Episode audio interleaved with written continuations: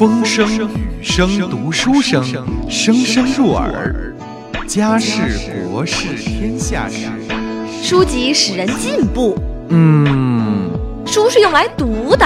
哎，可你知道书也可以用来听吗？哦，新鲜吧？好奇吧？想听吗？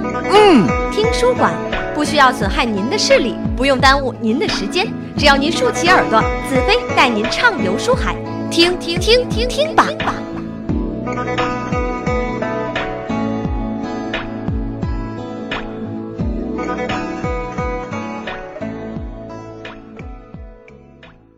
伤情最是晚凉天，憔悴思人不堪言。邀酒摧肠三杯醉，寻香惊梦五更寒。钗头凤斜亲有泪，荼蘼花了我无缘。小楼寂寞心与月，也难如钩也难圆。听众朋友，您好，欢迎继续回到听书馆来做客，我是子飞，继续跟您讲王六郎的故事。王六郎呢，帮着小许呀抓了很多的大鱼。第二天呢，小许呢上集市把这鱼给卖了啊，不少钱呐。于是呢，多买了两壶酒。当晚来到河边哎，王六郎啊早就等着他了。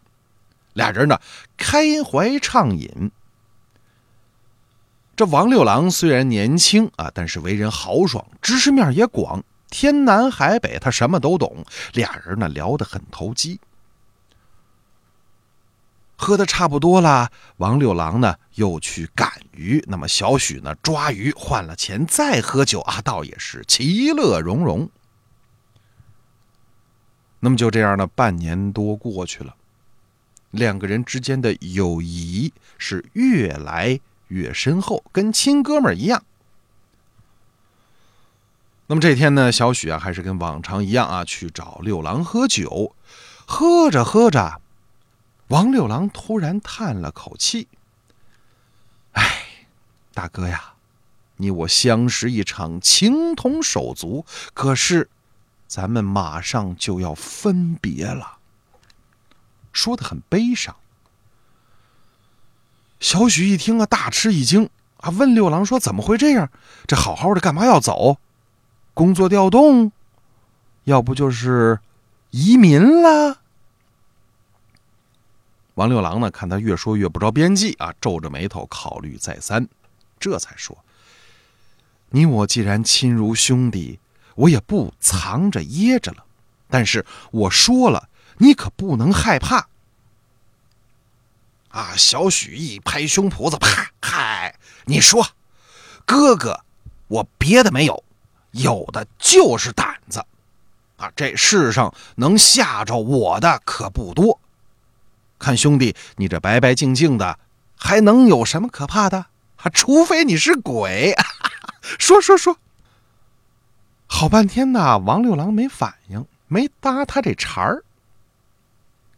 小许再看王六郎，呵，一张俊脸拉的老长。小许啊，打了个机灵，你真是？王六郎点点头，嗯，我是。Yes, I am。再看小许，二吧唧昏了。哎呦，王六郎是又掐人中又揉胸口，折腾了好半天，总算把小许给救过来了。哎呦，我的亲娘，吓死！哦，兄弟，你还在呀？刚才我犯病了啊，这高血压、心脏病啥的，跟你没关系，没关系，我不怕你，你是我兄弟。王六郎呢，苦笑一声：“唉，如今呢，咱们可要分别了。我也不怕如实告诉你，我实际上是个水鬼。嘿，大哥，你先别晕，你听我说。我呢，生前有个嗜好，就是喝酒，那是天天喝，月月喝，年年喝，终于喝出事儿了。有一次啊，饮酒过量。”喝醉了之后呢，溺水而亡，淹死了，已经好几年了。做了鬼之后啊，再也没喝过酒，把我馋的哟。后来呢，你来了，这天天一杯酒，让我仿佛又回到了以前的美好时光。因此呢，我暗中帮你赶鱼，你没觉得你抓到的鱼比别人多吗？这是我酬谢你的情谊。只可惜呀，明天我的期限已满，会有人来代替我做水鬼，我要投胎去了。今晚是你我最后一次相聚，想起这些日子的兄弟情分，我心里实在是无法平静啊。说到这儿呢，咱们简单的介绍一下啊，这个水鬼。在中国的民间传说里边啊，这个水鬼呢也叫水猴，啊，猿猴的猴，是指啊，就是说投水自杀或者是意外而死的人呢，会徘徊在啊他淹死的那个地方，变成水鬼，然后啊就在水里边呢耐心的等待引诱或者是强迫人落水而死，呃，来当自己的这个替死鬼。那么千百年来呢，水鬼就是靠这个办法投胎转世啊，摆脱这个地狱的苦难。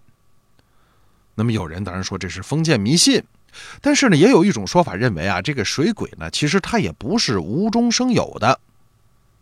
那么在一些河流里啊，或者是水域呢，因为鱼类比较丰富，而且这个温度适宜，就很呃容易吸引一种动物到这个地方来这个筑巢生活。什么动物呢？水獭。这个水獭呀，是一种肉食性的动物啊。人们在这个江河里边游泳的时候呢，如果不慎遇到，还真有可能丧命。为什么呢？水獭这种动物啊，牙齿特别的锋利，而且呢，它这个这个咬合肌呀，啊，就是腮帮子这块肉啊，特别发达。那么在水里边力气也大，它往往呢是先咬破人的脚给放血，然后呢把人扯着。扯进水里头，那么当然，呃，成人的力量比较大，碰到这种情况呢，这个逃生的几率也比较大，啊，但是呢，小孩啊就容易遭到不测，啊，这也是为什么很多关于水鬼的传说中呢，呃，往往都是孩子会遇到，啊，他有这样的一个呃一个来由。那么小许呢，听了王六郎的话，起初还真有几分害怕，啊，毕竟人鬼殊途嘛。但因为呢，长期和王六郎相处，他还是很了解这个人啊，这个鬼的啊。他是鬼不假，但人品不对，但是鬼品很好，为鬼善良。这么多天下来呢，两人之间也结下了深厚的友谊。啊，这时候一听说他要离开自己了。这小许心里还真的是很难过，他满满的呀倒了一杯酒，捧在手中。六郎啊，我敬你这杯酒。你我从此不能相见，虽然很伤心，但你如果真的由此解脱灾难，我应该祝贺你，不要悲伤，应该高兴才是啊。两个人呢是含泪继续畅饮。小许呢就问这个六郎：“你说有人来替你，知不知道是什么人呢？”六郎说了：“哥哥呀，这样吧，你明天呢在这河边背阴处等着，正当午的时候，会有一个女人要过河。”然后呢，这个女人会失足落水淹死，她就是那个替我之人。小许点头答应，两人喝到了鸡鸣狗叫，这才洒泪而别。第二天呢，小许很早就来到了河边，啊，躲在暗处，他看看到底会发生什么事情。那么时间呢，很快就来到了中午。果然，有一位怀抱婴儿的妇女走了过来，啊，身上还背着个小包袱，看样子呀，八成是回娘家走亲戚。那么这妇女啊，到了距离河边不远的时候，这怀里的小婴儿突然哇哇大哭。啊，那么这妇女就一摸，哟，拉屎了！哎，宝贝儿别哭啊，妈妈给你换尿介子。哎，小孩拉屎了。说着呢，他伸手把这尿介子就掏出来了。大伙知道啊，那个时候啊，没有尿不湿啊，可以一次性用完就扔，都是用这个布啊什么的啊，包在屁股上啊，小宝贝屁股上当屁股帘子，尿介子要经常洗。那么呢，这个妇女呢，她把这尿介子掏出来，左手抱着这小婴儿，右手呢拿着尿介子去河里头洗。那么小许呀，躲在一旁盯着看。只见这个妇女刚刚弯下腰，忽然这身体是一阵摇晃。那么她这左手呢，软绵绵的就耷拉下来了，把抱着的这个小婴儿轻轻的放在了岸边，而她自己则脚步踉跄，当当噔噔噔，扑通，一头是栽入水中。这小婴儿啊，搁在岸上，忽然离开了妈妈的怀抱啊！这个小手小脚是又蹬又踹，哇哇的大哭啊！这时候，小许可有点待不住了，不忍心呐！只见那妇女在水里是沉沉浮浮，眼看就要遭受灭顶之灾。小许几次起身想前去相救，可再一想，不能啊！这是我六郎兄弟的替身呐。六郎这些年，一个孤魂野鬼，受了多少罪，吃了多少苦，好容易盼来一个转世投胎、再次为人的机会，我不能给毁了啊！嘿。一咬牙，他硬生生的没动弹。但再看那溺水的妇女，是连声呼喊：“救命啊！救命啊！救！”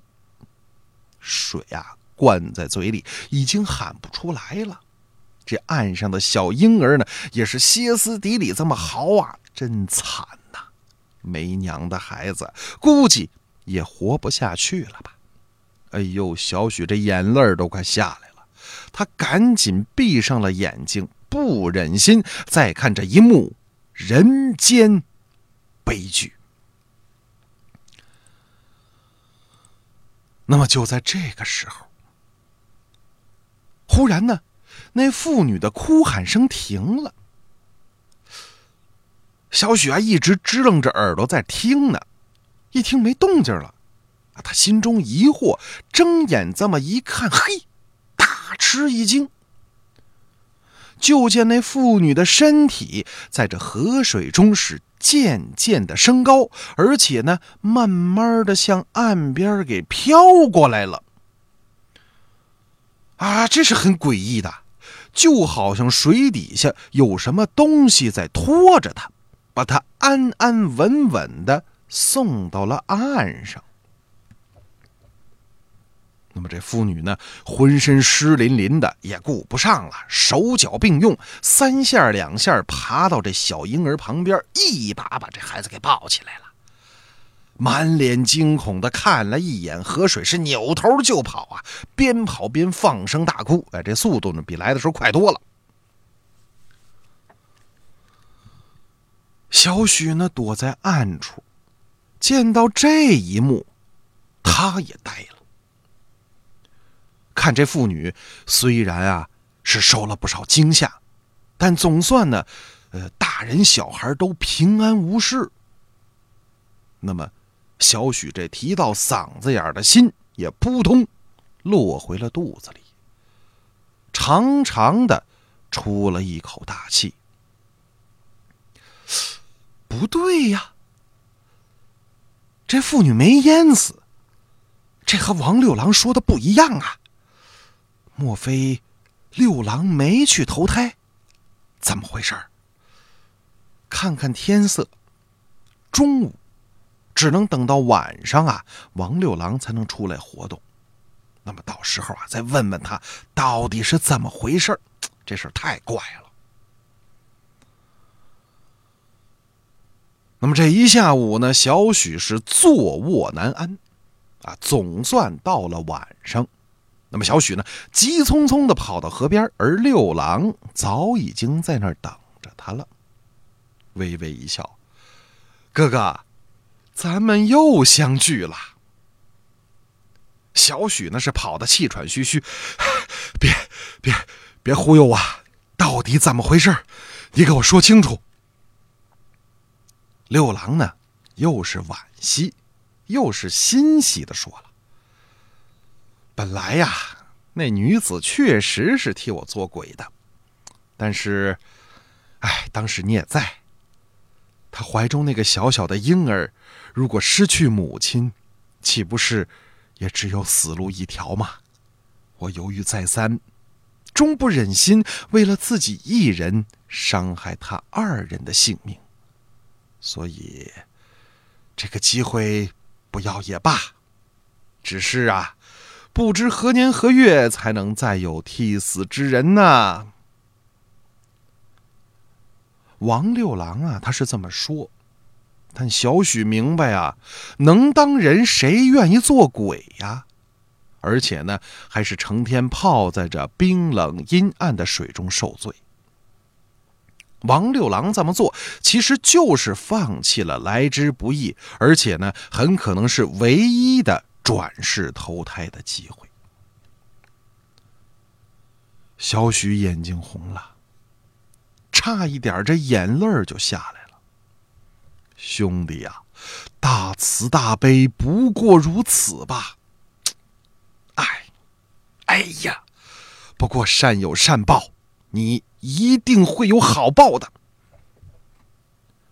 王六郎呢？哈哈一笑，哎，也好也好，你我缘分未尽，又能继续把酒言欢。